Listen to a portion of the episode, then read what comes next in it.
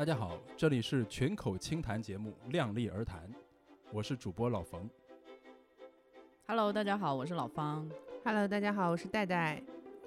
好，今天呢，我们聊一个读书的话题，因为这个定位是一个清谈的读书的文化播客，但是我们在想聊什么这件事儿上面，其实产生了很大的分歧啊。前天呢，呃，老方说，我觉得我们可以聊一下福尔摩斯。戴戴说好啊，这个福尔摩斯我从小就看啊、各种衍生剧我也对，但是我说呢，哎呀，我其实没怎么看过福尔摩斯，长这么大啊，福尔摩斯对我来说是个遗憾啊。对，然后老冯说我们来聊王小波吧，对，我 就说我没有看过。咱们要不聊一下王小波吧 嗯？王小波的很多作品都很好，而且，呃，四月十一日又是王小波的忌日，嗯啊、应该也算是一个话头儿。而且我说老方，咱们咱们俩都看过，而且都很喜欢。但是戴戴就问说，王小波是谁啊？我说的是王小波，我没有看过，不至于不知 道是我谁，知道他是。知名度还是非常高的。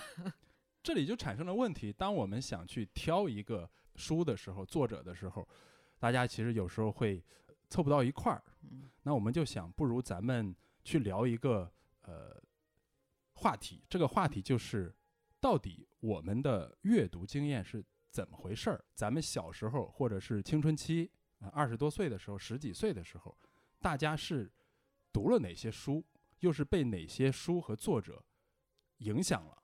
而那些其实是会对现在的我们如何去思考，呃，关注哪些问题，从什么角度去关注，有潜移默化的影响的。嗯我前一阵儿回老家去看我整理我小时候那些书哈，从从初中啊一直到呃高中，还有大学啊早期买的一些书，看的一些书，我发现，哎呀，我竟然读过这个人那么多书，他到底对我产生了什么影响呢？我都忘了。但是同时我又会发现，哎，这个人的书我好像没怎么读过，但是他有一首诗，我好像几十年来一直记得，而且在某些场合总会想起来，他肯定对我产生了影响。最早咱们策划这个播客的时候，嗯其实聊读书，我们说读书这件事儿到底是怎么回事儿？聊阅读，戴戴当时说了一个观点，嗯我现在想想觉得很有意思。他说呢，其实我们读没读到一本书，我们究竟有什么样的童年阅读经验，在什么时间碰到一本好书或者是不好的书，嗯，全凭运气。我当时说，也不是吧，你人不是有主动选择的能力吗？主主观能动性。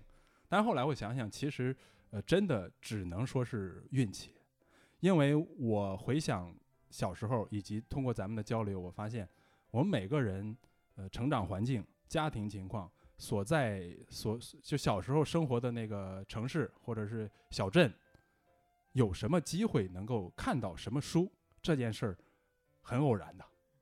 那它只有一个规律，就是越小的地方看到的机会越少，你遇到的能够给你呃在读书这件事上有指导的人也几率也也更小。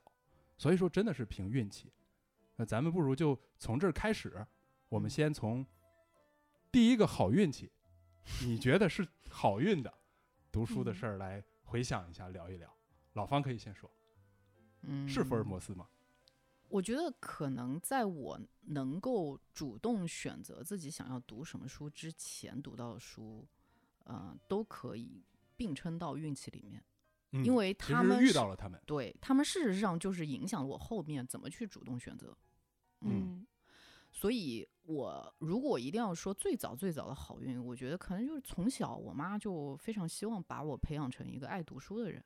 嗯然后就是小时候什么新年礼物、生日礼物、六一儿童节礼物，他都给我买书。那个时候认字不多的时候，他会买那种带插图的连环画，连环画，而且但是是适合呃小孩儿读的那个格林童话和和安徒生童话，或者是叫叫什么世界童话名著，类似于这样的东西。嗯嗯嗯对，而且还都是精装的，它的连环画的质量，画画的质量非常的高。虽然可能那个文字都是精选过的，嗯。然后因为我从小开始接受这样的的呃童话的读物，然后自然而然的我就开始读越来越多的童话，一直嗯。到大概小学高年级之后，我收到了一套非常完整的格林童话全集和安徒生童话全集，是全字儿的，嗯，就嗯。没有不带画的那种了。我不知道为是不是，我现在回想啊，就是我小时候看这么多童话，对我后来有没有产生什么什么样的影响？事实上，就是你童话到底讲了什么，可能只有那几个特别啊大大家耳熟能详的那些篇章还记得一些嗯情节。嗯嗯其实小时候看这些，到底说有没有对我产生像暴风雨般的影响啊？记记不住了。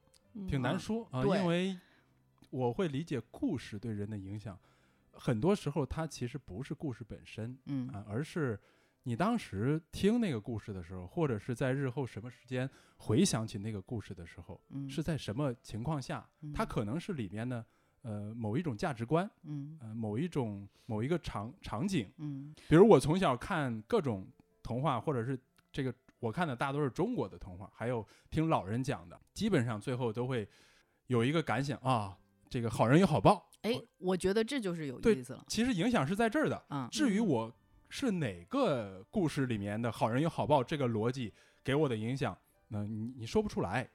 你提醒了我，就是因为我小时候几乎看的都是西方童话，因为其实因为对我妈来说，她可能比较懒，嗯，她只是想让我看书，但是他自己不想说。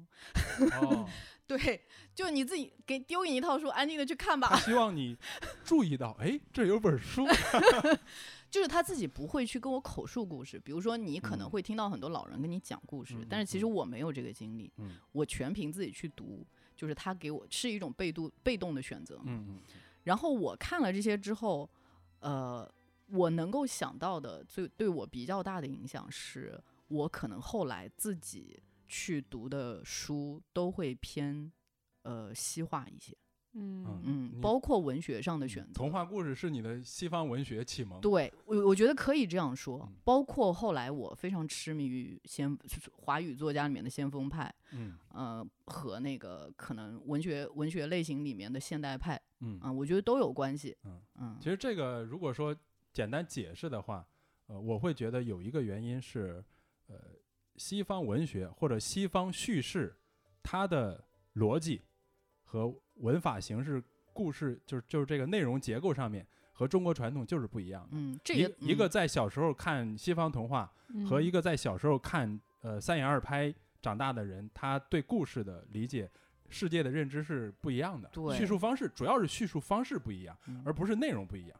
你看好人有好报的这种例子，我们中国童话里面也有，国外童话里面也有，但是怎么讲这件事儿可能是不一样的。嗯，嗯这也导致了我在读书上的一个遗憾啊，就是 嗯 就是我看我看中国的那个经典就会比较少。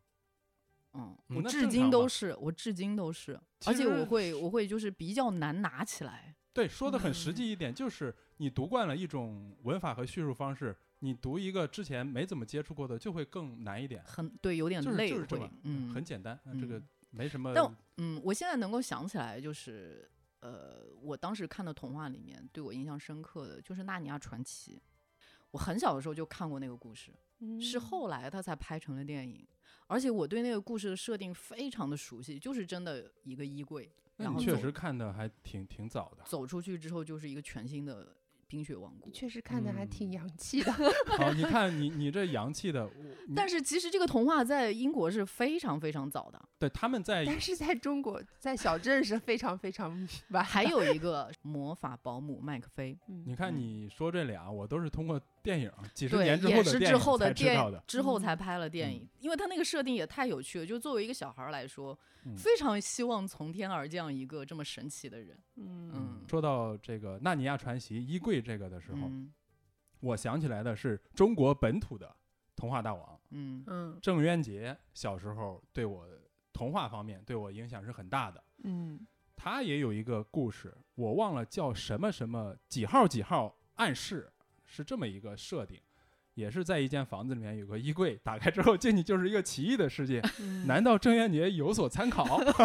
哎，这这就是胡嗯胡扯啊！我们没嗯没有实锤，只嗯是这种联想，因为嗯童话意象世界嘛，这个思维是共通的。嗯很多呃古代的西方传说和中国古代的传说其实都是模式都是一样的，只是嗯肉不一样。嗯，我对，这个说多了，回来嗯我第一套有印象的书，或者是两套吧，因为我大大约记得都是小学的时候，两个重大影响。第一个呢是我没有任何阅读指导，除了学校，但是学校那些呢，应该没我没对我产生什么影响，我都不记得了。嗯我们家胡同里面有一个老老头儿啊，现在叫老头儿，当时还挺年轻。他们夫妻俩开了一个小书店，那小书店跟我们所平时见到的书店很不一样，因为他开在胡同里，他们自己家里，嗯嗯，就是他只在胡同口挂了一个牌子。我们家住在胡同口外边儿，临着嗯大马路，然后走进胡同之后，你得先去他们家，然后到他们家某一个屋里，里边全是书啊、所以很有意思。因为认识，所以我就去他们家串门儿。但是呢，他还是收我钱，一毛钱嗯。可以坐那儿看一天，你想看什么就看什么。所以我记得特别清晰，我花了不知道几毛钱，在那儿看完了人生中的第一套连环画《倚天屠龙记》啊、啊，现在应该这个孔夫子或者是哪些卖这个收藏书的还有，就是那种袖珍的，对，呃，就是小人书嘛，啊我们叫连环画，十二册啊，一集一段故事，而且画的都是那种当年那种嗯古风，嗯，当年的古风。对，挺好的嗯但是对金庸啊什么的没有任何概念，只记得啊有个很厉害的家伙叫张无忌，嗯 然后里边有很多武功啊，会飞飞檐走壁的。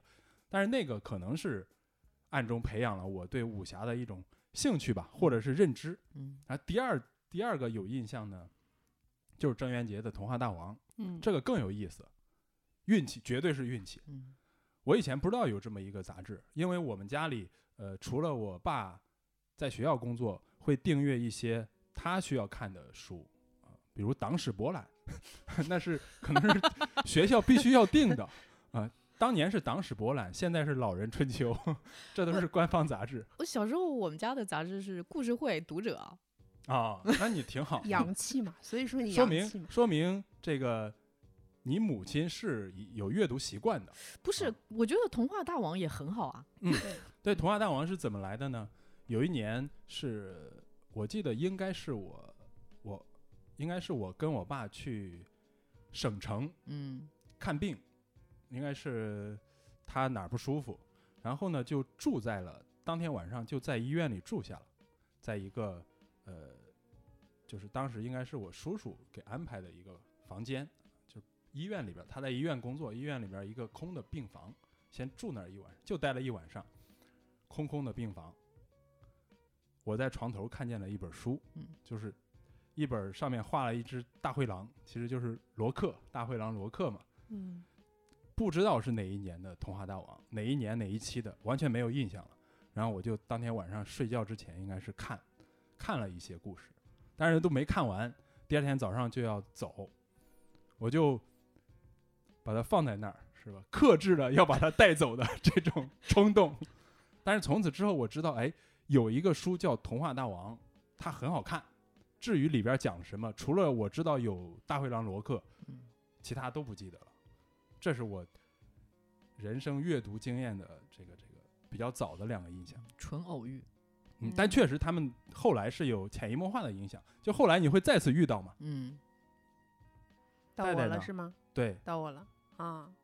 你看我都没话可说，为什么我会总结出来这种事情？就看书这件事情是一个运气，哦，戴戴，我戴戴之所以是运气，是觉得自己运气不好。对我就是那个运气很差的人。其实我我觉得我的启蒙还是挺好的，因为我妈妈也会在我幼儿园的时候就给我订各种什么幼儿画报呀，对，但是那时候我不是不认字儿啊，就全靠家长讲，没有主动阅读的可能性。家长讲的时候肯定给你过滤审查了。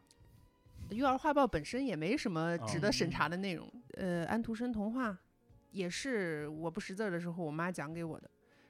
等到小学我识字儿可以阅读的时候，他就没有再 鼓励我读书了。妈妈，你为什么停止了？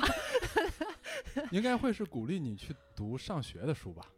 对，我记得你妈也是人民教师。呃，对她其实不是很懂，呃，应该读哪些书，不应该读哪些书。原则上就是不要影响学习。嗯那所以就只就就从那个时候开始就分课内书和这这个课外书。原则，这个审查标准太太宽泛了，所以你很难接触到，对，因为只要有嫌疑影响阅影响学习的，对，而且我们那个时候吧，就是我们那儿有，应该是有书店，但是也没有人领着我去逛过书店。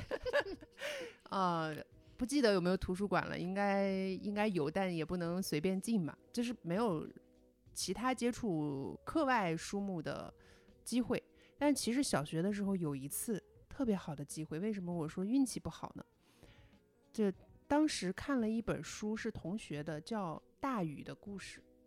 这后来我在问很多是人治水那个都没有大禹吗？哪个大禹？宇宙的宇。嗯后来我在问很多人都没有听说过那个，豆瓣上也没有吗？我都查了一下，是有的，啊是不是我的幻觉？是有的。他是讲一个中学生破案的故事，嗯但是呢，他那个破案其实它是一个有点悬疑、惊悚和奇幻，不能不是完全现实的，这是很多超现实的东哦西。那还挺厉害的。对他看了特别可怕，就之所以大家都喜欢看，是因为它有点恐怖，所以大家就是没事儿的时候才会在一起讨论这本书。但是这本书太稀有了，就好像只有一本书被大家传来传去，我也不知道最后传给谁了。总之就是我只看了一半儿，这书就不见了，这辈子就看了一半儿，这辈子就看了一半儿，真的。我到你现在，找找那个作者吧。我到现在为止，我都非常印象深刻，那本那半本书讲了什么。哎，说不定听众里面有跟你有同样经历，对看如果过这本书，可以寄给我？有有哪位听众朋友看过大禹的故事？注意，不是治水那个大禹，宇是宙的宇宙个侦探小说。看过的请联系我，对联系一下代表。对，是是跟卫斯理那样的大禹吗？差不多。啊，哎，你说嗯这个，我想起来一个书，我不记得是谁写的了，叫《大侦探荞麦皮》，你们有听过吗这个听？上去还是一个就是好像很有名的东西啊。啊，嗯它是挺有名的嗯。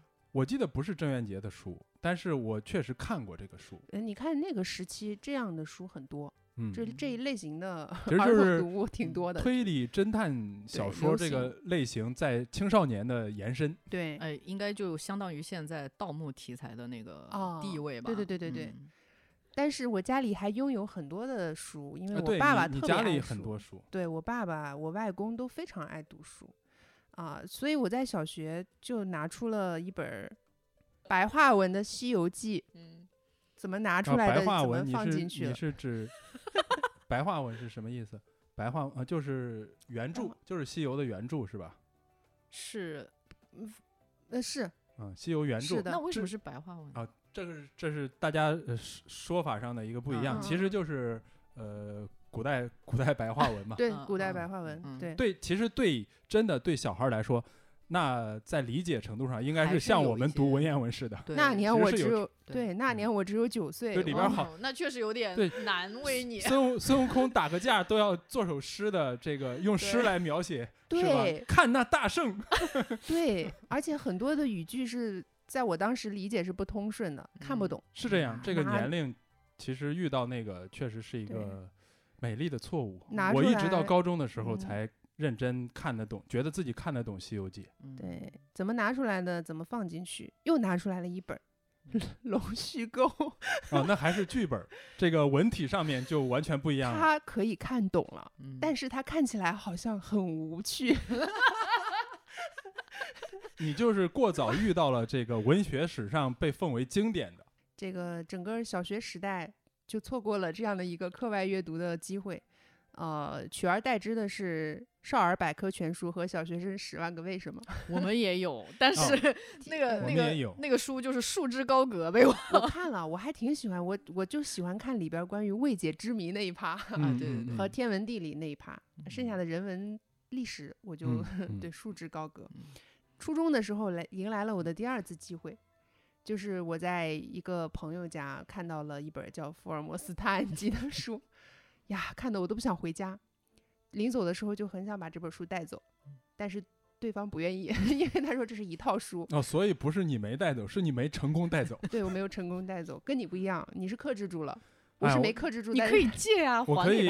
加一点点小插曲啊，福尔摩斯的遗憾，呃怎么个遗憾呢？我跟你一样啊，也是在一个同学家里看到的这本书，嗯第一次我记得是初中二年级，嗯然后去一个同学家里玩儿，呃，一个女生啊，其实当时这种事情还挺少见的啊，男生能到女生家去玩，是跟另跟另外一个你不是你不你不这么强化我，一点都觉得不少见。不是我 突然强呃化了一下这个事儿对我来说嘛，嗯因为我我其实是很不好意思的那一种，所以那天嗯其实是另外一个男孩儿，呃，他是比较大大咧咧，喜欢打打闹闹的一个哥嗯们儿，他跟我一起，然后不知道什么原因，我们就放学跟着去另外一个女孩儿他们家逛了一圈儿，就是在屋里转了一圈儿，可能聊聊天什么的。然后他看好多书，其中就是有呃群众出版社那一套，我认为是经典，但是戴戴认为不是经典的那一套书。嗯我也认为福尔摩斯对，三本儿上中下。另外呢，他也还有还书架上还有什么，应该类似是《花季雨季》或者是这一类的书哈。嗯十七岁不哭，嗯，我我应该是都翻了翻。那女生说福尔摩斯很好看，然后我就选择了《花季雨季》。啊，你 你提到的我都看过。对，当然这个故事肯定是我事后组织出来的，真正的画面我已经不记得了。我唯一嗯记得的就是那个房间好像有一扇窗户，然后呢，呃，那个书可能就放在桌上，窗前是个桌子，然后那个女孩站在那儿，然后我也站在那儿，看到了那个福尔摩斯。嗯这个时候呢，那个男生啊在后边跟我打闹嗯啊，在我在我这个肩膀上咬了一口，嗯 哦，记忆深刻，特别疼啊！不知道为什么会有这种举动。我惊呆了，你看这个故事，就是之所以有这样的冲突，所以才嗯记下来了。说不定就是那一口让我当时放下了 福尔摩斯。对好的，总之而言，就是很偶然。嗯如果我当时看了福尔摩斯，可能之后我的阅读轨迹就不一样了，嗯对，人生轨迹可能也不一样了。对，总之就是呃，我清楚的记得我当时看的那个故事是带斑点的袋子，嗯，太好看了，但是他死活都不愿意借给我，就怕我不还给他。但我现在也很能理解，就是书这个东西啊，你要给就是一套，万一要是他真的，一套书，万一这个人拿走了一本不还给你，就太难受了。不是，我想我是想请问，就是嗯第一你不能借吗？就是很少见面，那第嗯二你觉得好看，你回去不能买吗？没有购书自由啊，那个你看这个我们这个不运气的源头。运气的对啊运气发生的物质基础就出现了。其实就是每个城市真的不一样。我嗯我跟戴戴可能比较接近，都是嗯小镇啊、呃也不叫嗯小镇，县城吧。是小镇县城。县城真的只有只有新华书店或者是几家私营书店，嗯，能不能买书，其实取决于一是你有没有钱？有没有钱，嗯，这个其实嗯很重要。其嗯次呢，你有没有机会攒钱，就是这嗯两个。你攒够了钱之后，能不能买到那本书？嗯对啊、但是值得一提的是，我的第一套福尔摩斯探案集也是别人给我的，不是错了，是也是跟别人要的。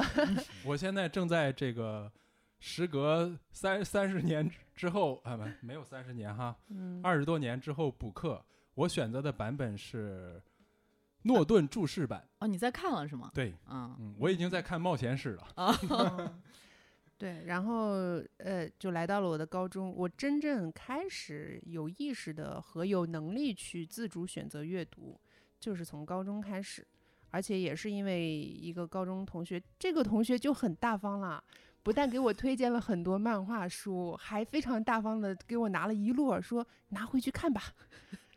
对你，你就是需要这样的一个朋友，嗯，我要早点拥有这样的朋友。我也有类似的发小，就是，啊但是我这个发小给我提供的是音像制品。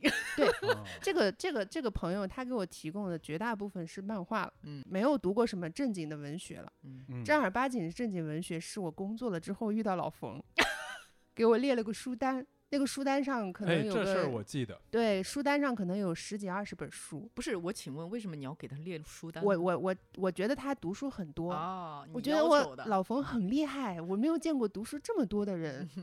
然后我说你读了那么多书是吧？你可以列一个你觉得好看的书，列一个单子给我，我也想学习进步一下。人生至此最唯一列过的书单。对，这个特别好奇那个书单。过 去我已经忘了。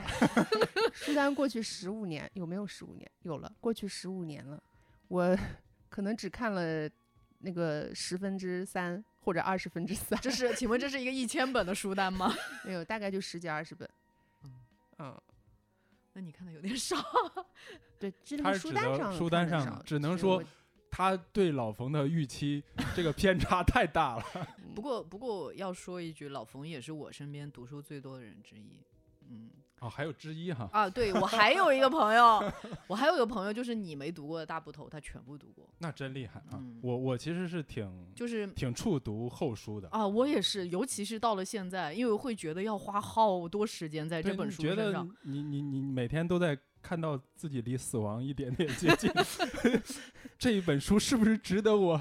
花半年呢。真的是这样。事实上，我觉得读书其实和跑步很像，就是嗯很多人都会讲，你嗯跑步应该怎么跑才正确，去抠那个细节嘛。嗯，但事实上，没有什么特别标准的答案。跑哦步、我有一些这种体会，对，跑步就是你跑的舒服。其实就是每个人自己的那个最舒服的感觉。对，我每次听 Keep 的那个指导，他总会有一句，最后说，保持什么节奏、呼吸，找到你最舒适的感觉。对而且他还说到这个心率，说从原则上有一个心率区间，嗯，但是心率区间也只是一个参考。我觉得读书也是一样，读书是你当你能看得下去的时候，这本书是适是是是合你的。我初中的时候，呃，认识几个特别好的朋友，他们都比我年龄大，就是他们所有人都比我年龄大，好像只有一个呃一个一个一个小朋友比我稍微小一点，但是大部分人都比我年龄大，大个两岁到三岁这样。他们在看书，也就是我上初一的时候，他们可能上初三，我会特别关注他们看的书，所以就到他们家里面去去找他们的书看，然后我就看到了几本书，一本是尼采的，应该是全集，就是盗版书嘛。我们那时候啊，全是盗版啊！只能买到，不能说只能，而是大部分时间会买盗版书，便宜，因为。便宜。嗯对，呃，那盗版质盗版质量好吗？不好，字儿特别小，特别厚。嗯另外一本呢，我我不知道你们听过没，是当年的，我认为就粗粗略的把它归为成功学吧，叫《学习的革命》，一本嗯黄色的哦封面，天上面几个黑色的大字去的记忆，学习的革命。又攻击了我。对，这是死去的记忆，我的天！这两本书我当时都看到了，因为我特别当时特别崇拜的一那个大哥哥，他嗯每天在家翻这两本书，而且有标记，有注释。所以那嗯时候看的尼尼采吗？对我那时候差不多应该是翻了一遍儿，但是就是不明觉厉嘛，是是这个意思应该啊，嗯就是觉但是呢，你不能否认的是，他的语言表达那个本身那种诗化的表达，确实影响到了我。就是而且我会联想，呃，为什么联想呢？因为那时候开始学鲁迅嘛，初中课本就有《论雷峰塔的倒调》，那时候嗯知道了鲁迅。那那个时候呢，你就会觉得，哎，鲁迅写得好，因为这是官方认定鲁迅是优秀 文学家、革命家、思想家嘛。嗯在这个基础上，我就会去看鲁迅全集。哎，那知道了鲁迅会讲尼采，那尼采肯定也是很厉害的。嗯，鲁嗯迅确实受尼采的，影响这其实是一个索引啊。但是鲁迅大概看得懂，嗯当时觉得看得懂嗯，然后尼采是基本上看不懂，但是会记住了一些那种表达方式，就是那些句子、感叹词，就是 诗意的影响。你是什么时候几岁啊？大概初一几岁呢？啊，十四、十四五，没没没，我十十三四，我上大学的时候才十六岁，你跳级了。没有，我上学早，真的。所以我我一会儿就会就会说到，嗯我回顾这个读书往事的时候，我忽然意识到，我是十七岁的时候认真读了十七岁弗洛姆研究希特勒的书，就是现在想想这个有点奇怪，对，这嗯是后话哈。嗯但是我当时的感觉就是读不懂，但是确实产生了影响。嗯，学习的革命是当时觉得读懂了，哎呦太厉害了！我只要按这个革命方法去学习，我的人生就有救了。就觉得方法论对，但是很快等第二年，我就把这个书给忘掉了，它还是没有《七龙珠》好看，没有郑渊洁好看。我很后来，我大概大学才读到第一本尼采啊。我当我当时的感觉就是，我天啊，这个人也太中二了吧！他的表达方式就是你说的那个，对，就是你说的那个表达方式，就是他打鸡血，嗯，但实际上，对，这是当时的一种感受，它取决于你对呃好的文字或者你的阅读经验是什么。就是他很亢奋，他给我的感觉就是一直在亢奋。他是亢奋，嗯，就是我以前我在在读尼采之前，我对于嗯哲学家的那个想象都是非常的理性的，你知道吗？嗯 但实际上恰恰因为尼采的这种我们叫激情式的嗯，对，哲学和抒情式的，它反而是创造出来一些不一样的，东西是的，是的，在这儿嗯嗯那这是咱比较专业的话题。嗯，我觉得我们可以回到一个青春期影响着句，，发现没有，戴戴已经退出群聊。所以我要我要回到这个时间线上，就是戴戴，你可以聊一下你的，就是我们现在聊的是青春期的影响，围绕着这嗯个、我说到的作品，或者是老方说到的，我们先可以不深入，嗯 为了让戴戴加入群聊，我觉得，呃因为刚才你提到了《花季雨季》和《十七岁不哭》嘛，嗯。哎，但那个应该是我初中时候，初中时候看的了，就是，嗯、我那我嗯。对我在小学，我在看完那些童话之后，我妈发现我可以升级为看全字的童话了。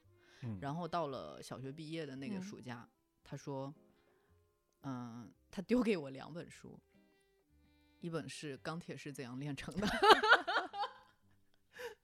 因为我妈是个老党员，然后还有就是一套群众出版社的福尔摩斯。嗯，他说，那挺好的，这个呃正统文学和通俗文学，但是钢铁是怎样炼成的，真的恨铁不成钢的嘛。我不知道，过我不知道为什么要看它，就是 对。然后我就在小学毕业的那一年暑那个暑假看完了《福尔摩斯全集》，我还嗯记得当时我们。呃，我住在特别特别老的那个我们家特别老的那个房子里面，然后那房子是在二层，那个二层就是我那个房间门口就是阳台，阳台对着一条很嘈杂的马路，嗯一条小路，嗯嗯，那个小路上早上有早点早点摊，然后白天的时候有一排三人力三轮车停着拉活，嗯，那种你是不是就已经想象到了那个年代的英 英国伦敦的马车 从你家楼下经过？倒没有，就是那个氛围，其实和福尔摩斯里面描写的氛围就是完全是两个，完全是平行时空。嗯嗯，但是我就在，我就能非常清楚的记得嗯。当时是一个什么样的情境，而且我嗯们家，嗯的夏天是非常的热，那个时候没有空调，根本就、嗯。晚上我记得，就是我能抱着书看很晚，嗯。嗯，因为第一当然是因为他的故事非常的引人入胜，甚嗯。至有时候会看的有点害怕，但嗯。是你又欲罢不能，巴斯克维尔猎犬。对，非常的害怕，而且，嗯嗯，而且我我记得中间其实柯南柯南道尔当时写连载的时候，他写的有点烦了嘛，他想、嗯他想赶紧结束掉这个连嗯载，想把福尔摩斯写死，他就把他写死了，嗯然后写死了之后，我哦伤心的大哭，哦，你还真哭了。嗯，对，就是那个时候我已经完全入戏了，哎呀，我我真是挺羡慕这种经验的。不要说话。然后但是因为柯南道尔后来就是。残忍把他写死之后，遭到了读者们当时读者的那个丢石头，丢鸡蛋，丢刀片儿。对，就是非常死亡威胁，对对，已经到这个程度，他不得已又让福尔摩斯起死回生，然后那个时候就哦靠，就感觉我的心碎救回来了，就是那嗯种、这个感受我记得非常的清楚。但嗯是你说现在让我再去回想那些故事的细节，其嗯实想不起来了。嗯，如果没有再去重看一遍的话，我想不起来了。其实真正的影响应该就是你说的那种感受。一个是感受，第二是福尔摩斯这个人物，嗯，就是好像呃呃那套大侦探福尔摩斯的英剧是哪一年的？我记得是零零八零九还是一零年前后？卷福是吧？呃对一零年，对，嗯嗯，那个时候我去看的时候，我第一一反应就是卷福这个选角太好了，嗯，完全符合了福迷对这个人物的想象。对就是他是神经质的，他是偏执的，呃，有边缘型人格，他可以，他完全不用很帅，嗯，然后你这是说人家卷福不帅呗？他确实不是传统意义上的帅啊，嗯但是你们认为男人怎样才叫帅？那是另外一个话 题。对，但嗯不影响他仍然存在魅力，而且福尔摩斯，就我觉得英国人对于这个人物确实是发自内心的爱，爱真的是哎太爱这个人物了。嗯他们不可能在这个人物的在这个人物的选角上嗯有一丝一毫的偏差。嗯然后那个时候我才意识到，我是第一次意识到，哇，原来我对福尔摩斯这个人，嗯、记忆是如此的深刻。嗯然后更有趣的是，我其实小学那个暑假读完之后，我后来就没有再读过它，因为它真的是个大部头，嗯很很难再拿起来重看一遍。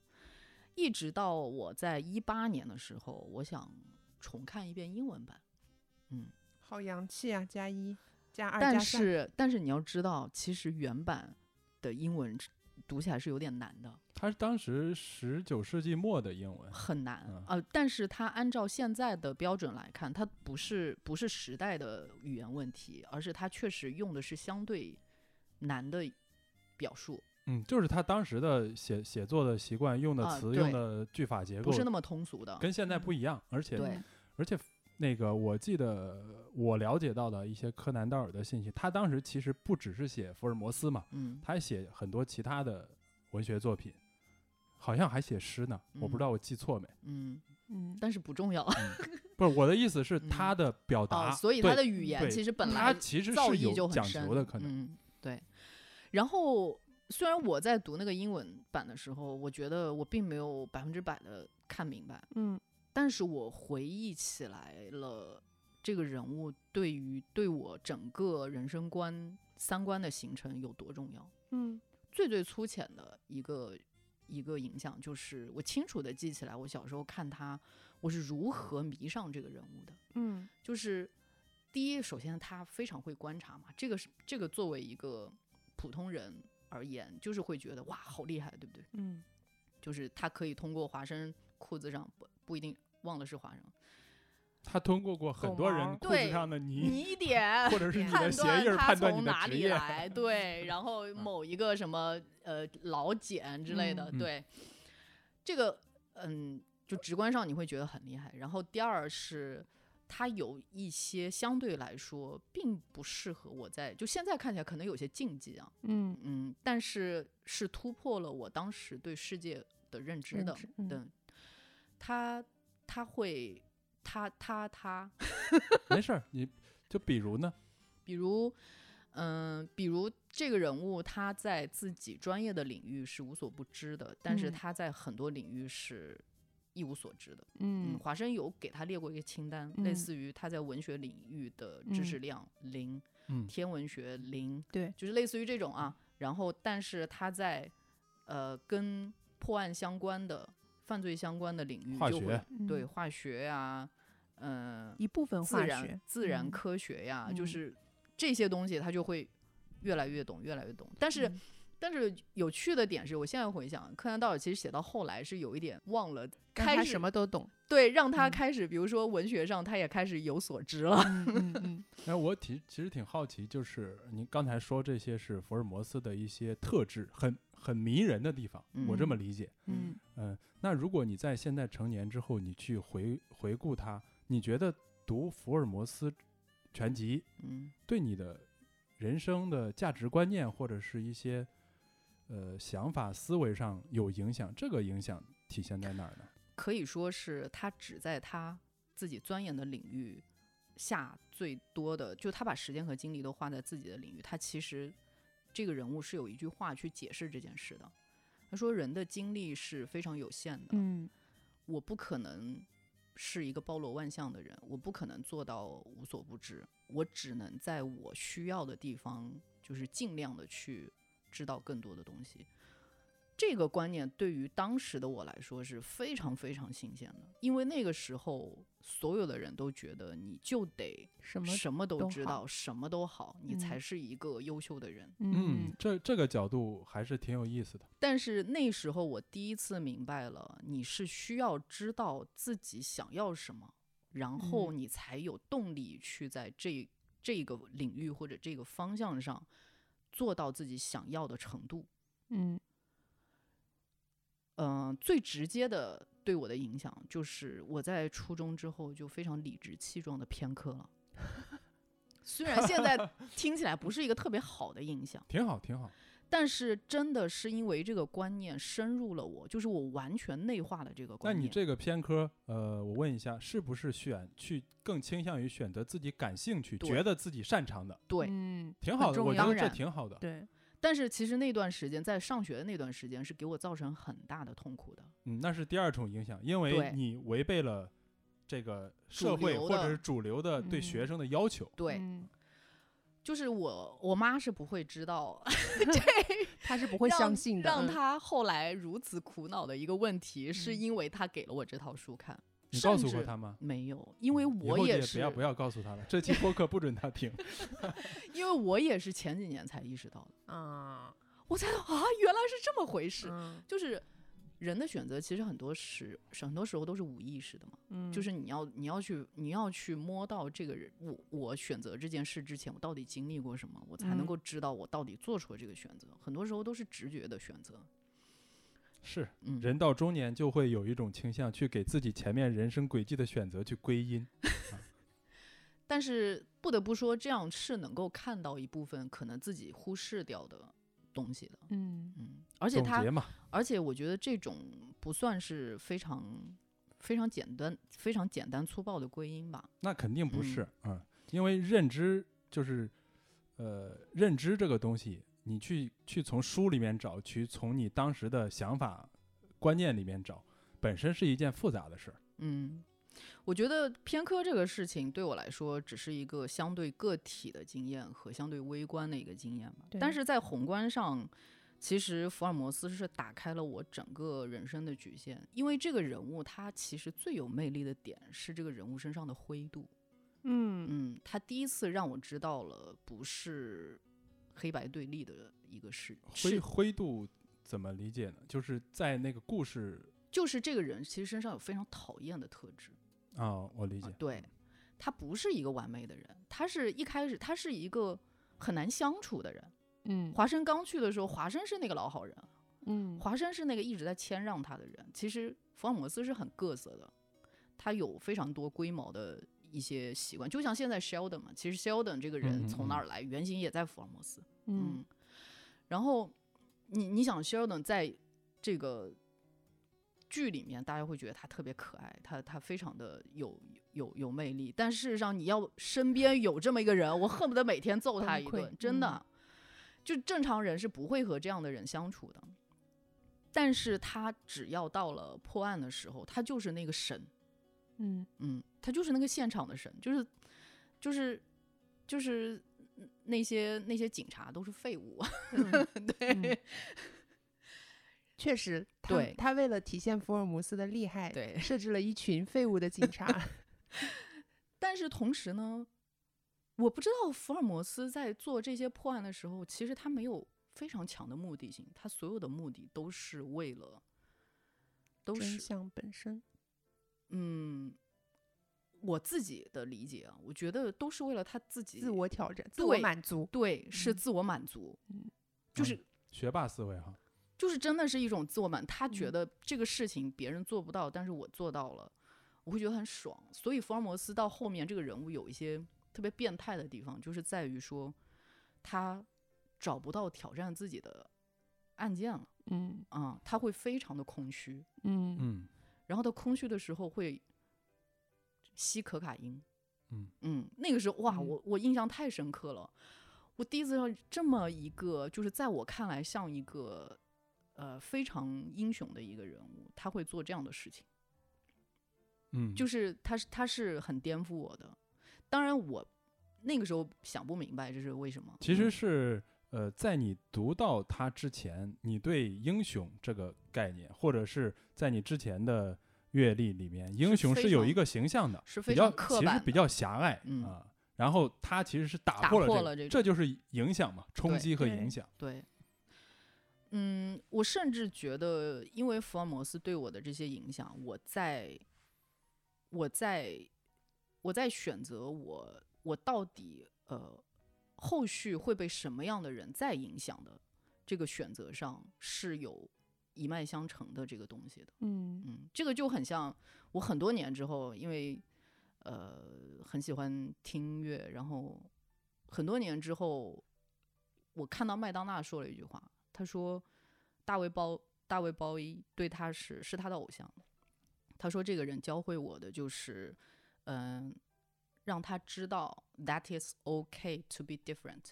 嗯嗯，我觉得嗯这是就是福尔摩斯带给我的影响。嗯甚至到现在，嗯，这是这是对我来说非常宏观的一个影响，嗯以至于后来其实有越来越多的元素涌入到这个这个方向上来，我已经分不清到底最初是谁了。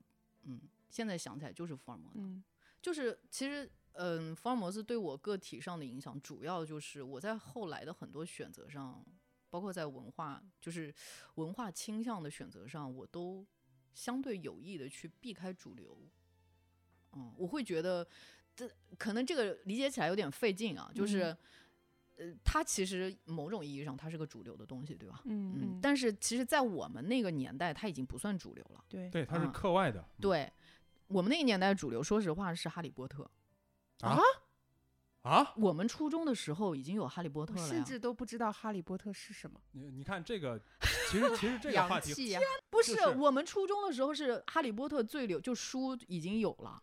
我知道哈利波特的时候哎是哈利波特电影上映的时候个老方，，你是我记得我高中的时候看了《哈利波特》，你是哪但是我已经你是哪年上的初中啊？第一本书是两千年，嗯，所以你你怎么两千年是我初中，就是初中的时候最主流的是村上春树，《哈利波特》是真的。村上春树主流起来的时候，我已经不在县城了，我嗯在首府，城，我在省城对，，你对，们都叫首府啊，那也都是我 高中的时候了。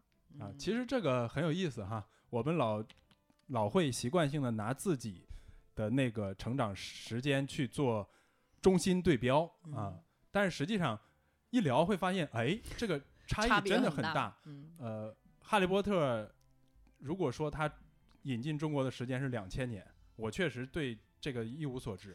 我记得很清楚，嗯是因为那个时候我对于特别热门的东西是有排斥的，嗯，嗯，所以我就那会儿大家都人手一本《哈利波特》的时候，我就坚决不看。哎，那咱们就那咱们就聊聊，按照时间顺序就聊聊新世纪之交，咱们各自周围的这个流行哈，小镇、小城刚到首府的青年，还有这个大城市的青年，大城市郊区的青年。当然了，就两千是年的时候，你们在上几年级？我就初中嘛，我戴戴应该上高中了吧？啊，小学。小学刚毕业，好嗯吗？小学刚毕业，嗯，但是我两千年的时候已经上高中了，你上学早你呀，早啊，啊。嗯，所以这个早能差别这么大哈？那你不不跟早和晚没有关系，跟嗯。我们所在的地域有是关系。是，嗯，习惯，就是嗯。呃，流洋气的有《哈利波特》和村上春树，但是土气的也有什么郭敬明、蒋峰什么玩意儿的。我看郭敬明的时候也已经高中了，哦，而且也都是到了省会城市。哎，但是郭敬明可能出书是比较晚。哎，其实这个潮流，嗯，你你们的，你按你说，你可以先说一下你们大城市郊区的潮流。叫什么传统潮流？就是你说的花季雨季、十七岁不哭。不，其实就是你说的会，你身边人都在看，都在聊，你肯定会看到的，对肯定会接触到嘛。那个就是非常传统。他们其实必然会影响到你，嗯不管你有没有真的去，现在还记得，或者是看了非常多。嗯，我觉得我现在还能想起来，我初一的时候，呃，我妈非常激动的跑过来，把手上的一个塑料袋子递给我，她说：“你快看看，这是现在最好的作文。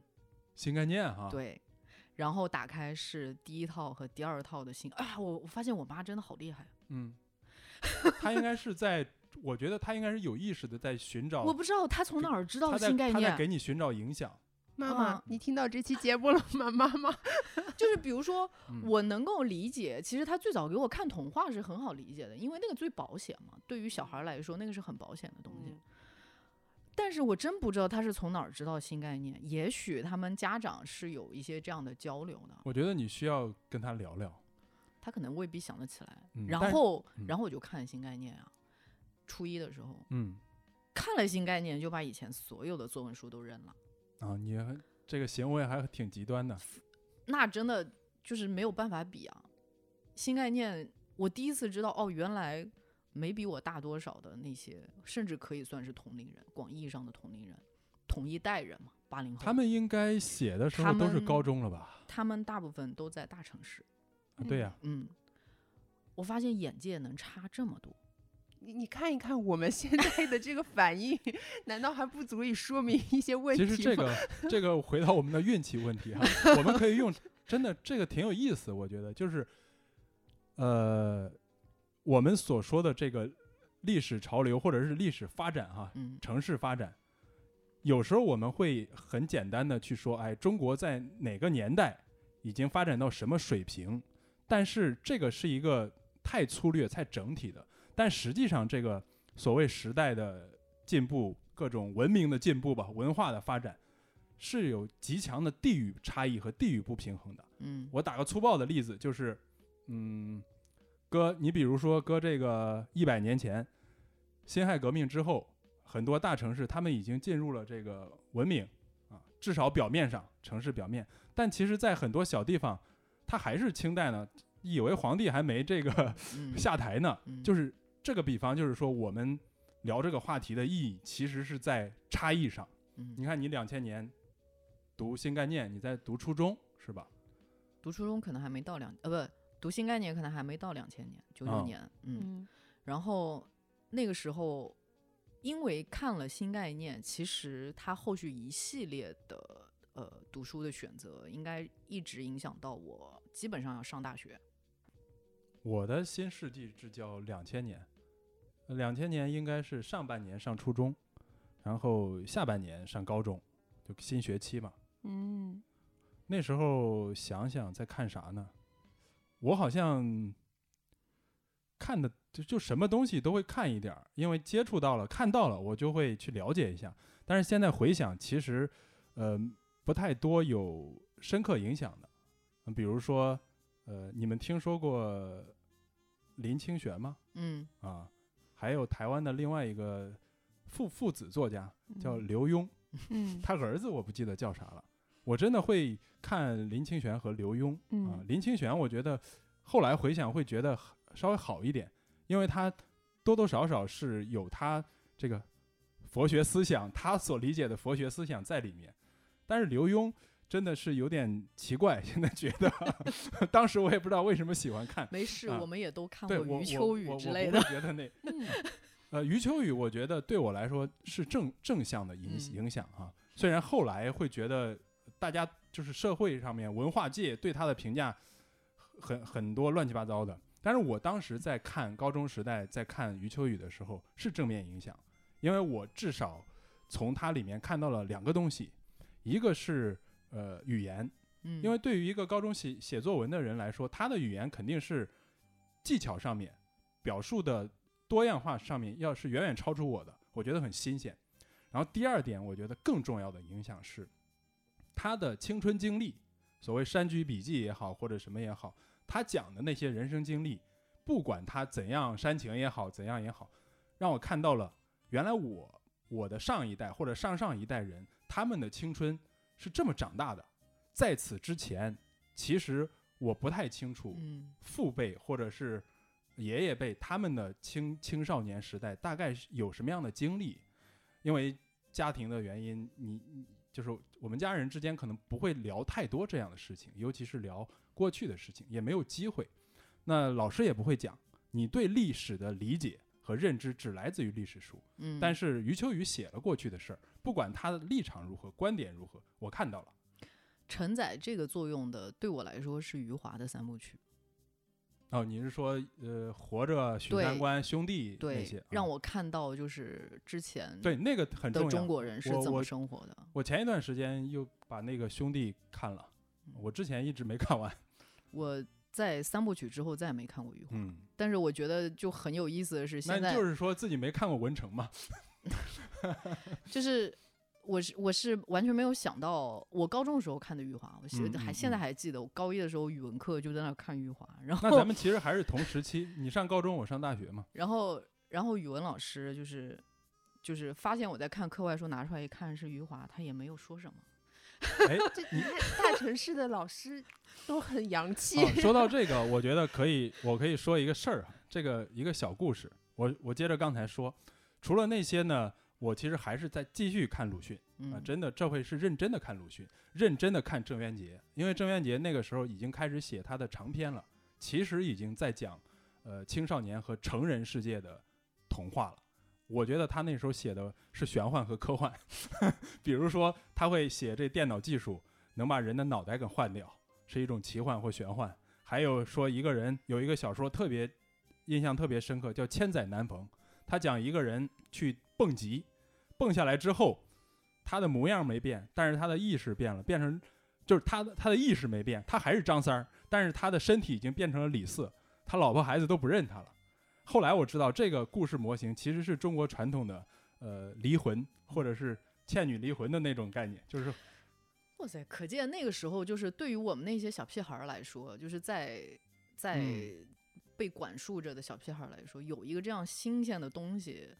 是就这样对，就是因为你蹦极，其实对我们那个时候是很遥远的。我我我想白我其实想象不出来，想象不出来什么叫蹦极。对，但是他写了之后，你大概会有一些认知，嗯那是你经验之外的生活。对于小镇青年来说，对我，我嗯从这个意义上来讲，我其实对于现在的孩子，他们就是在信息如此发达的时候，他们看这些东西能够受到的这些冲击，要比我们小多了。嗯，他们应很少该是吧？对，然后我就呃读这些之外呢，其实当时我还有一条这个阅读的脉络，就是读宋词。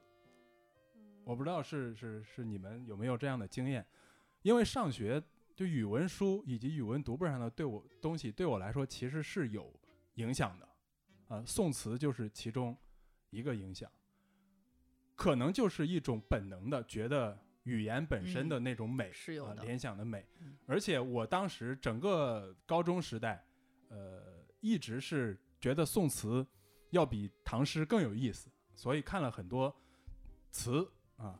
我还记得我买过一本书，叫《饮水词较尖》，是纳兰性德的词集。人生第一次买那个竖排繁体字 古籍，应该是中州古籍还是呃什么岳麓书社这一类的出版社做的那本书，和我的另外一本书《王小波全集》盗版《王小波全集》，一直从高中二年级带在身边，一直带到整个大学，一直到毕业之后好多年，我都随身带着。你都能清楚的记得哪套书是正版，哪套书是盗版，是吧？我是高中的时候开始就是有意识的去读小说，嗯我记得我读过《挪威的森林》，啊、因为大家男生都在抢那个书，我也看了，嗯后来也忘了，我我对我的没什么影响，其实那个书。后来我看了一个，应该第一次认认真真的看完的大长篇是《乱世佳人》，啊，五块钱一本盗版书，又是盗版，真的。真的看完了，嗯，特别感动，觉得特别好。然后在就在那个时期开始觉得读小说是一件很有意思的事情。我有一个朋友，特别好的朋友，从从小学都一块玩。然后在那一年，呃，两千零二年可能是啊，他有一天跟我说，呃，我有几本书特别好，拿给我了。其中一本呢是盗版的，时代文艺出版社的，呃，那个应该是时是时代文花城出版社的还是时代文艺出版社的，反正就是王小波的《时代三部曲》。他拿给我一套书，王小波的《时代三部曲盗版的，花城出版社好像就是啊黄色、黄色、绿色和啊好像是的对嗯还挺旧，嗯他在地摊上买的，本身也是二手的，嗯皮儿都烂了。盗版还是二手的？嗯，出版社的朋友此刻正在哭泣。我我是想说，就是盗版图书曾经也影响，就像盗版 CD 和盗版 DVD 一样，要盗版影响过磁带们很多人。盗版磁带，我我很我一直到听磁带听了好几年之后，我才知道听还有正版磁带版是什么感觉。对，这是题外话哈。嗯回来就是，然后另外一一本书，也是一个合集，呃，大概是明清禁毁小说合集这样的，里嗯边有一些呃看起来就很诱人的书名，什么《秀踏野史》，还有《浪史》，嗯 对，就是类似这些。嗯，他说王小波这个书是我觉得最好的中文白话文小说，就是再没有比这写的更好的白话文了。这是当时他给我的一个推荐语。嗯另外呢，他说这个书也很刺激，我就欣然接受了，全带回家了。对，我就看那个半句。嗯看那个浪史啊、秀太野史啊，嗯那个东西就是，嗯，刺激是一时的，就是你会很快一翻，你就发现，哎呀，差不多，嗯呃，就就先搁下了，因为你你嗯没有耐心去看他的故事也好，再加上又是呃明清明明代的白话文嘛，嗯，所以基本上没有细读，就大概翻一翻，然后就读王小波的那那本书，真的是打开了一种新世界。嗯，是的。那我怎么去定义王小波的小说，以及后面看到他的杂文对我的影响？我会这么想啊，这或者这么去描述。我觉得以前看郑渊洁，是对我所谓自我意识吧一种启蒙。嗯那到了读王小波的时候，我发现他是呃在让我去主动的去寻找一种自己，就是我会想自己应该怎么样，自己是什么样，我想做什么，就大概嗯会有这样的意识。嗯再之后，我在呃应该是刚刚上大学的时候读到了弗洛姆的书，我会觉得我现在至少认为它是一脉相承的。为什么呢？因为它最终让我觉得自己变成了一个呃有很强烈的人文主义倾向的读者，嗯，就是我我会自自己郑渊洁、王小波和弗洛姆是吗？对，这个脉络有这个脉络很清奇。但但是这个我觉得它真的是相通的啊。嗯我还讲几个事儿哈，嗯比如郑渊洁，为什么我说是启蒙呢？我当时读郑渊洁，呃，从初中一直读到了高中毕业。我有一个笔记本儿，那个笔记本儿很厚，正面呢我就用来抄诗词歌赋啊、散文随笔，为了应付学校要求的这种阅读笔记。反面呢，我就记郑渊洁的金句。郑渊洁当时每一期《童话大王》，他都会有一个栏目叫《玉液琼浆》。嗯我从他那儿得到的启发，其实就是他自己把自己这个有点抖机灵的金句给罗列出来，来排一个冲一个版面嘛。现在一定会被被网友骂自恋。呃，那倒不，我我觉得是另外一种，因为你要想的是，他一个人每个月一本杂志，这么多年，我觉得不是自恋，他应该是骄傲，这有什么区别呢？也没有。挺了不起的，我觉得挺了不起。嗯那这些金句儿都有哪些？多少涉及到各个方面，我肯定记不得了，只知道很多。但是它集中在一个角度上面，让我意识到我可以不一样，因为他站在小孩儿和学生的立场去讲故事，去写金句儿。比如说，他会说，差生是差家长和差老师联手缔造的，嗯，我就很温暖。嗯对对对，对，虽然我我有有有有时候学习也不错，但是我会感同身受，呃我会觉得我现在学习好或者学习差，都是呃被我的同学学习不好，嗯。他们肯定有自身的优点，就是每个孩子都是有有天性的，是吧？嗯有好的，就但我觉得这非常重要，是的，因为他给你提供了角度，嗯你你不一定，你对自己的评价不一定只来自于大人和外在，是吧？嗯再比如，一个至今记得，我回回家还看到我的有一个高中时候的周记本写的一篇这个当年的非虚构故事，反复在引用一句话，叫“灾难里面有黄金”。嗯就是这么一句话。嗯他写童话的时候会在事实的时候插入一条金句，肯定是跟上下文有关系的，来嗯承接或者是来塑造一些人物的行为，呃，这是他的一个文风。那这个对我的影响是非常大的。嗯那一年呃，高一初三我不记得，反正挺小的时候，十十三四岁，呃，我有一个同班同学，一个女孩儿，也是突然之间家里就是出事儿了。她嗯应该是他他爸爸遭遇了车祸，还挺嗯严重，一直要住院，家里经济条件也不好，就住嗯在我们县医院。我记得当时他是他们家是更更偏一些，在县城的郊区呃乡下，但是只能到城里来住院嘛。暑假的时候啊，我就隔三差五啊跟另外的同学去看他，到到学到那个病房里面，给他去带课本、作业，然后告诉他老师讲了什么之类的，就是因为他不想把这个学业耽误嘛，我就相当于给他辅导吧。简单说，就是在那个过程中，呃，我第一次知道自己面对一个朋友，一个很很很伤心的朋友，在你面前哭，你是束手无策的，你嗯。你你什么都做不了，嗯，那种感觉真的太太无助了。你嗯然后我就很装逼的跟他说，灾难里面有黄金。对我说我在看一个书，这个书我觉得这个作家说的很好，但我觉得这句话在那个时候应该对是有用的。我觉得我说我说现在不好，肯定会好的，就是很很虚很空浮，嗯但是已经是我能够想到我觉得我要表达的意思。嗯如果没有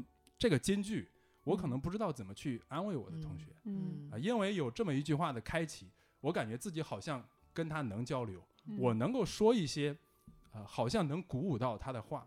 这个时候我，我觉得自己的是是有一种，就我感觉到我自己那种存在。嗯嗯 那郑渊洁的另外一个金句呢，呃，还有一个事儿很有意思，我我跟其他朋友也讲过，就是有一天呃上语文课，语文老师要求班里的同学每个人轮流从第一第一排第一个人轮着，每天换一个人到讲台上面写一个名人名言，这是为了，然后其他同学都要抄下来，嗯，这是为了给这个作文高考作文嗯长期准备嘛。嗯，你们有这种吗？有有有。对，那时候都让抄名人名言或者是精彩段落嘛。嗯我那天可能情绪不太好，不知道下课的时候发生了什么，反正轮到我，当然也可能也是想，就是有一种就小男孩的那种中二的虚荣心，觉得自己要牛逼，要厉害一下。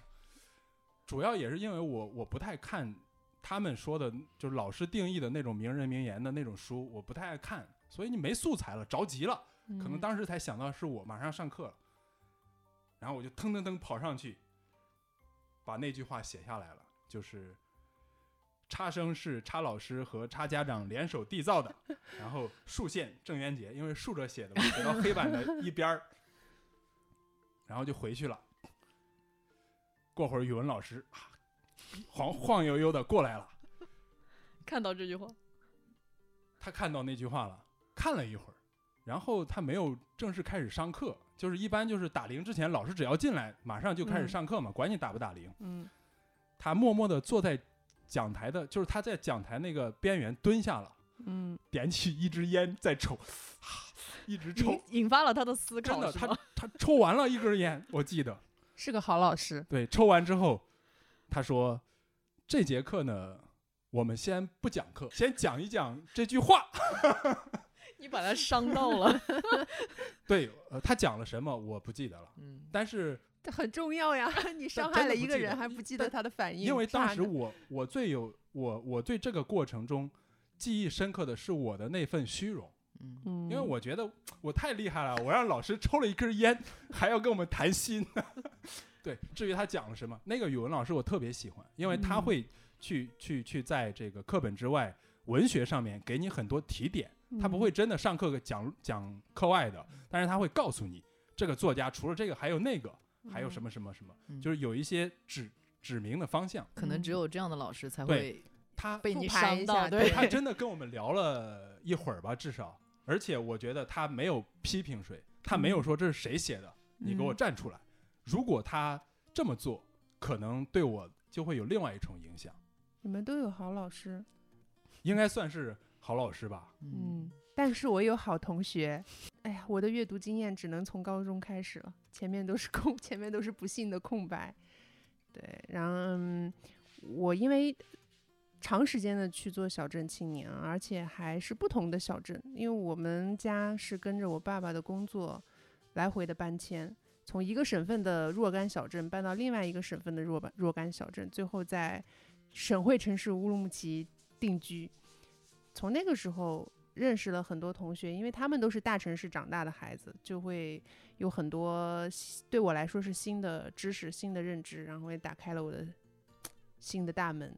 哎，在高中的时候就认识了那样的一个好同学，不但借我了漫画书，还借我了好多这个他喜欢的摇滚乐。然后我就瞬间抛弃了曾经的我，完全忘记了曾经的我，然后变成了另一个我。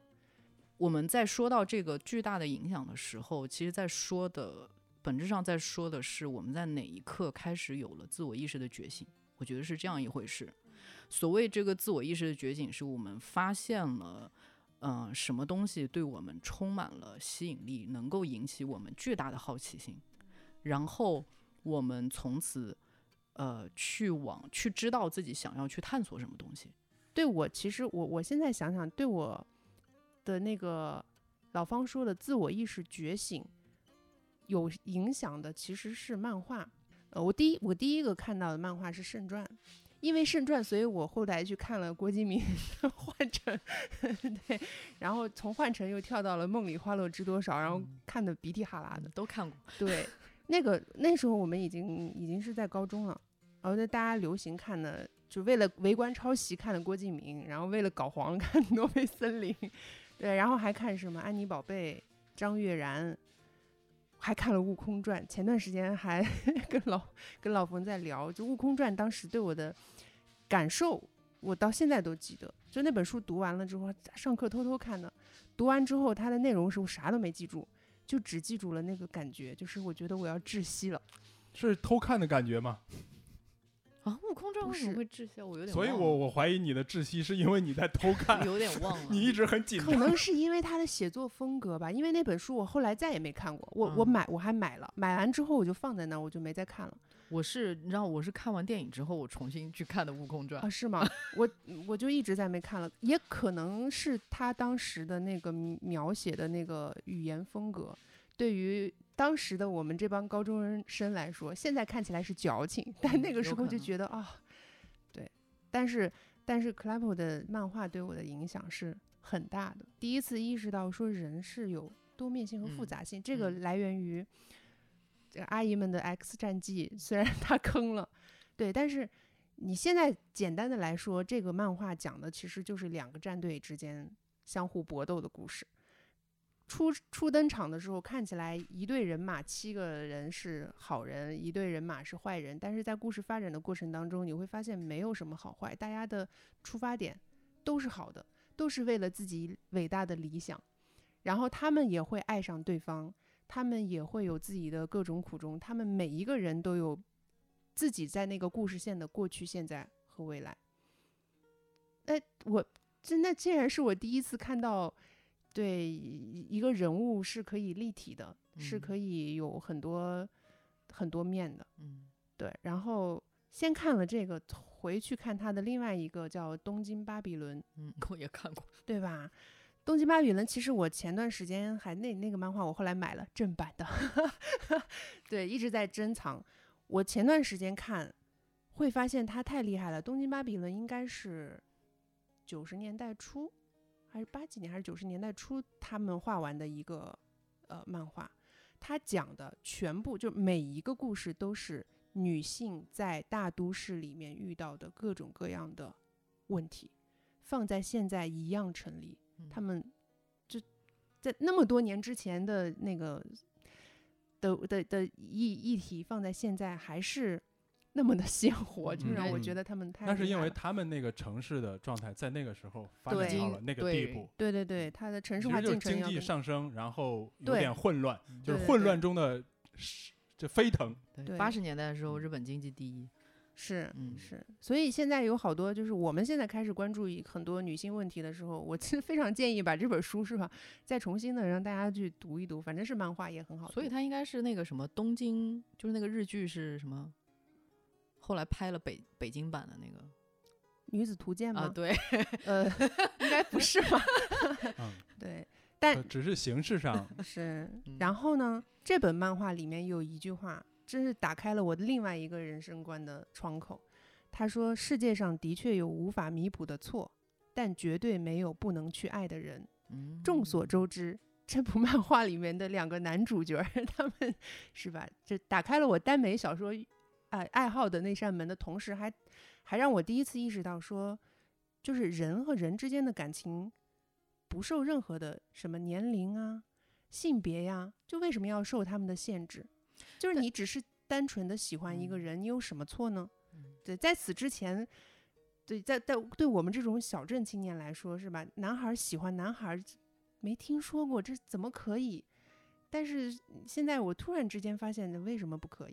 就是因为其实很，我现在想起来，Clamp 这两部啊，嗯就是很奇特，它其实都有圣经的意味，嗯嗯，嗯但是它却做了耽美，嗯它其实是一个很我觉得日本漫画里面就借助借助就是宗教色彩去讲故事太多了。嗯，但是是你想，传统的天主教其实是不不提倡同性的，对，嗯，所以我觉得这是一个很有意思的东西。其实嗯。我们那个时候看的时候是完全没有意识到的。嗯。嗯，我我觉得漫画在我的成长里面也扮演过非常重要的角色，但我、嗯。我大概是在小学五六年级的时候，嗯。也同样是因为我那个发小，嗯。他比我的零花钱就可支配的零花钱要更多。然嗯。后我们那个时候其实比较流行的是《美少女战士》，但是我啊们通过看《美少女战士》嗯去看了更多的日本漫画嗯啊，去真的那个时候是租书看嘛。嗯，魔法小樱，对，那个书啊，真的是不能让我妈知道的书。嗯 因对啊，就是因为嗯，就是怎么说呢？那个时候我呃，其实有很多漫画是 H 漫，我嗯记得我、对我记得他们的耽美非常的直接，直给我记得我小学的时候看到 H 漫的时候，整个人都震惊了等一。下，也是在小学的时候，对我，所以你知道我有多震惊吗？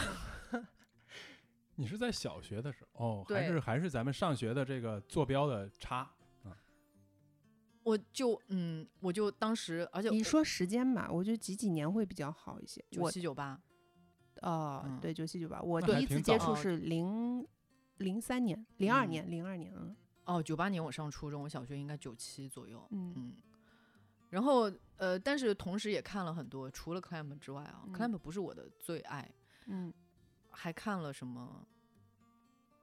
我是昨天在翻的时候，我才想起来这些人名的，嗯，油桂香油桂之里香之，对，嗯，校园千惠嗯等等，嗯还有那个尼罗河的女尼罗河的儿对女儿，我看过啊，终于聊到了我看过嗯，但的，那不是耽美，我还看过《圣战》呢。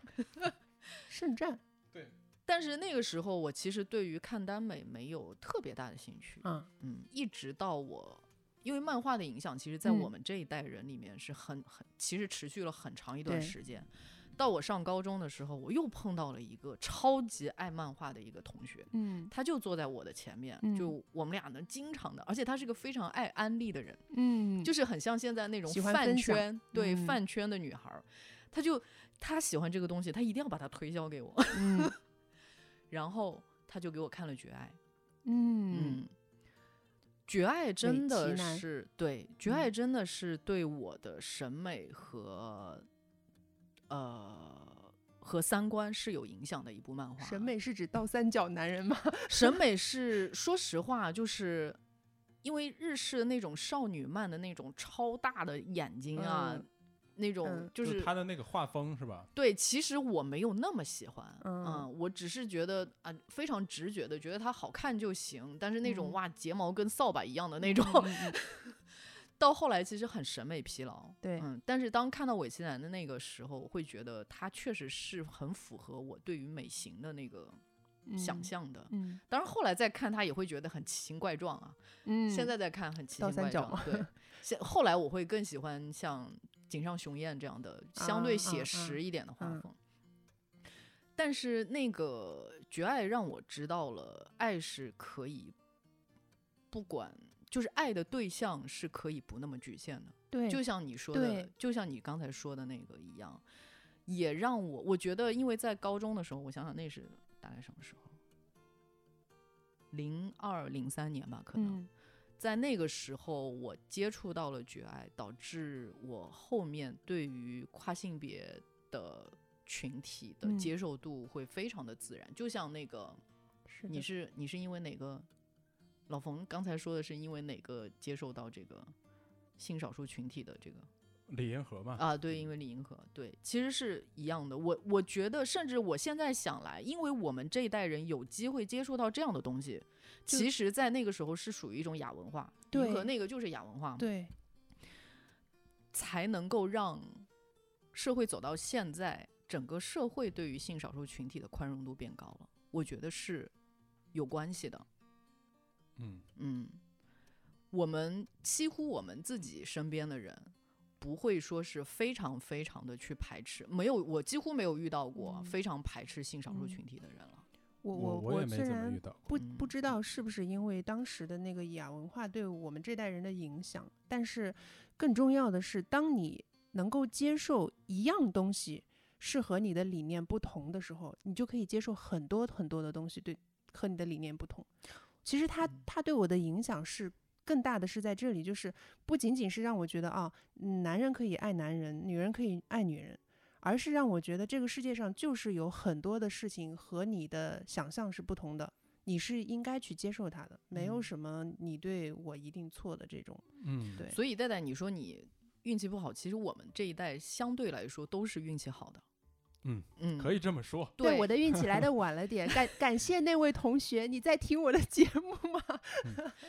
嗯，因为因为我觉得我们这一代运气最好的地方，就是我们有机会接触到对更多的不同面向的观点是的和和文化。你走出小区或者在你的学校旁边，有的是租漫画的地方，租碟的地方。我们看到我们看到了更多的可能性，我们嗯看世界和看待自己的方式也多了很多面向。嗯，这个就是可能说更详细的、具象的去解释刚才嗯。所谓的自我意识觉醒是一件什么样的嗯。觉醒。对。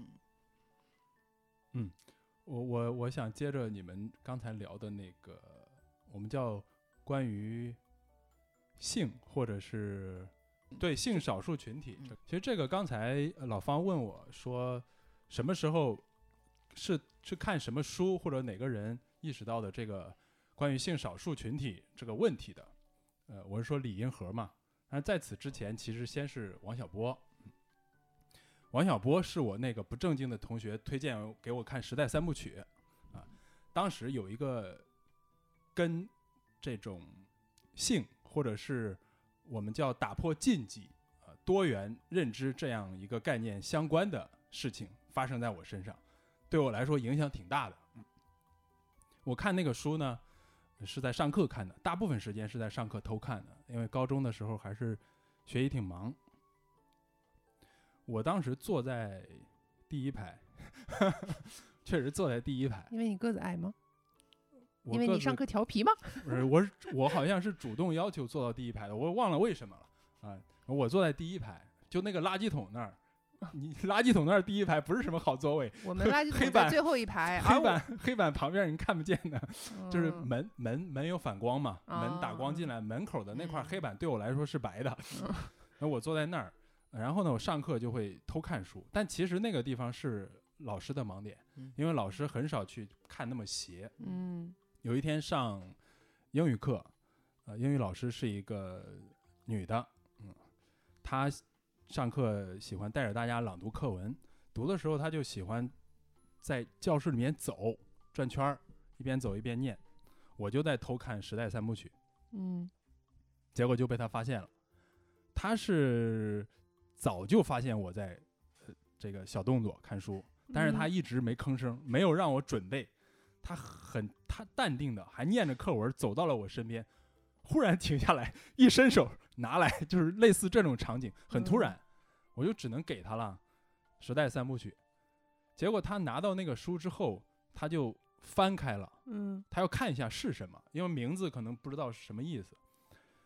一翻开，他看到了那个序言，就是《时代三嗯部曲》那本盗版书里面收录的序言，盗版书上很良心啊，什么都收了。嗯李银河写的那个序言。嗯文章标题叫《王小波笔下的性》嗯啊，那本序言的内容我大致还记得，当然不就嗯不复述了。嗯，但是里面核心观点提到一点，就是李银河说，王小波小说里面写到的性这个东西嗯和呃其他的大部分那种当时的中文小说不一样，嗯是因为在他的描写下和他的视角下，性这个东西是人自然的、健康的一面。嗯，它不管作为这个审美，作为一种行为，和吃饭，呃，和吃喝拉撒是一样的，就是它是应该属于人正常、健康、自然的一面，嗯就大概是这么一个观点。嗯但是当时呢，我不知道这个我的那那个英文老师他看了多少，他只是翻开了那一页，嗯，但是他马上脸就刷的红了。哦。然后我的我马上脸也红了，因为太尴尬了。我知道他为什么脸红嘛，嗯，所以当时我很紧张，嗯担心他可能会严厉的批评我，嗯。但是他呢也没说什么，嗯。他就把书合上，好像是随口问了一句，呃，谁让你看这种书的，类似的哈，嗯嗯，但是不是特别严厉的责备，因为他嗯。很不好意思。嗯。他把书合上之后就拿到讲台上继续讲课，我就战战兢兢的后半程基本上应该是处于一种这个等待刑罚的状态。但是下课之后，呃，他把我叫到讲台那儿，也就是随便说了几句，又把书还给我了。啊，这件事儿我记得很清楚，主要原因是因为那个尴尬的几秒钟。嗯啊但是呢，其实事后去回想这一件事儿的时候，我对他的思考反而是，呃，为什么我们会那么尴尬呢？嗯是因为我们在我们的经验和认知里面，这个东西就是禁忌。你你一个小说里面描写性行为，有用那么赤裸直接的语言去去讲男女之事，这是一个禁忌，而且在学发生在学生上课的时候更不应该。我觉得我犯了严重的错误，他觉得我我也犯了严重的错误，就是会有这种深刻的印象在那儿。但是呢，呃，我会把它看作一个契机，我会觉得，因为我觉得我不应该那么就是不好意思，他也不应该这么不好意思，这可能就是几个月或者一年、两年之后的想法了。嗯。我并没有因为这件事而停止说看更多王小波的书，或者是呃对这种禁忌的东西有所避讳，反而我觉得我更更想知道我到什么时候跟别人谈论这个事情不会让双方觉得很尴尬，有没有这种时候？我就觉得那种时候应该是比较好的，所以我就会看那种书，而且我会去推荐给我觉得呃愿意看的人去看。之后，王小波的书小说里面，小说之后就是看他的杂文，杂文里面他就提到了更多关于就是更直接的观点和道理嘛。写杂文是讲道理，他说，就知道了很多他的阅读经验，以及他和李银河去关注的一些课题，那就按图索骥，我去看了他们两个做的那个研究报告，应该是叫《他们的世界》，没记错的话。后来看了，这都是在大一的时候了吧？大一、大二去看了李银河的同性恋亚文化、虐恋亚文化，以及中国女中国女性的情感与性，好像类似书名，就是一系列的能找着的，我都去看。其实是一知半解的，因为它里面涉及到了很多，呃，心理上的、社会学角度的，还有哲学层面的东西。而且它它毕竟是学术研究，有很多呃方法和逻辑我不太明白，但是我觉得我要看，硬看也要看，是因为我知道这个东西，呃，它让我对它肯定是能让我更、更、更包容、更开放，就是我不会不会不会因为我不敢或者是禁忌去错过很多东西，大概是有这么一个感觉。嗯啊，尤其是呢，你说这个这个这个关于这个性少数群体，我们就说男同性恋，其实是那本儿那个时代三部曲之后，我又从另外一个地方弄到了一本王小波全集，就是后来我一直带着的那本，特别厚，全集正儿八经的全集，除了他当年没有发表的那些手稿之外，都有只关心是盗版的还是正版盗版的 不是，我只想说每天带着很重啊。啊，不是每天带着了，就是我去去哪个城市就会呃带走嘛。然后那个书，其实我是一直这么几十年下来，我也不知道那是谁的，嗯 一直在我们班上或朋友之间流传。反正我你怎么知道在上面，是盗版的？我在上面盗版当然认得出来了。我在书上写了写了我的名字，这我说这是我的占书。位极对，然后后来。反正现在那本书，我前一阵儿回家看的时候，上面写了四个名字。你们到时候要分家产是吗？对，就我现在归我了嘛，带走了嘛。对，那本里面其实给我震撼最大的是东宫西宫嗯，啊，他收录了东宫西宫的小说和剧本原作。在这个时候，我还不太看电影，我没有怎么小小地方，我们那儿电影院就都不怎么营业的，所以没怎么看过电影。但是我看了东宫西宫的剧本，深受震撼。但是我跟戴戴的感觉可能是类似，只是看的东西不一样。就是我会觉得，两个男性之间有这样的感情，虽然我不是那么理解，嗯，对，因为他的从生理上不理解。哦，不就是他的行文本身就是那个剧本结构、剧本的情节上面本身也比较暧昧嘛，他没有特别直接的表达，嗯看得含含糊糊。但是我知道，呃，这两个男人之间有这样的感情是可以的。首先，嗯其次是是呃是是是怎么说呢？是不应该受到任何压迫和不允许的，因为他那个故事其实是讲了一些压迫嘛。后来胡军演的，我记得是赵薇还嗯在里头。对，就是这个是我对性少数群体最初的一个了解啊。在嗯那之后，其实有一段时间，嗯、我觉得这个这个方向很有意思。我还买过，呃，我还买过一本中国的同性恋研究史，应该是刘刘达林嗯写的，还是一个一个性性社会学家。然后李银河的书，还尝试去看过一本欧洲同性恋文化史的书，一直还留着，但是我没看完，那个学术性太强了，甚至呃差点产生一个实质性的影响。就是当时我在搜，应该是大二的时候，我一没记错的话，我在搜将来如果说我大四的时候不工作去考研的话，是不是有国内是不是可以考性社会学这样的专业？但是当时我没找着，没有，嗯，只有当时没找着，对，所以后来也是一可能是感兴趣吧，嗯。就这种影响，到后来其实我已经对当时看的东西大部分都忘了，也说不出来个所以然，所谓所谓库尔理论呐、什么的，说说不说不出来什么，但是那个影响已经发生了，就是我会觉得我是一个人文主义者，嗯，所谓人文主义者呢，就是我会把就是人当做思考一些问题的第一位，那也就是人的尊严、兴趣，他的思想上的自由，尤其是思想上的自由，这些东西它应该是首要前提。就是你在看一些事情、思考一些事情和处理一些事情的时候，这是一个前提。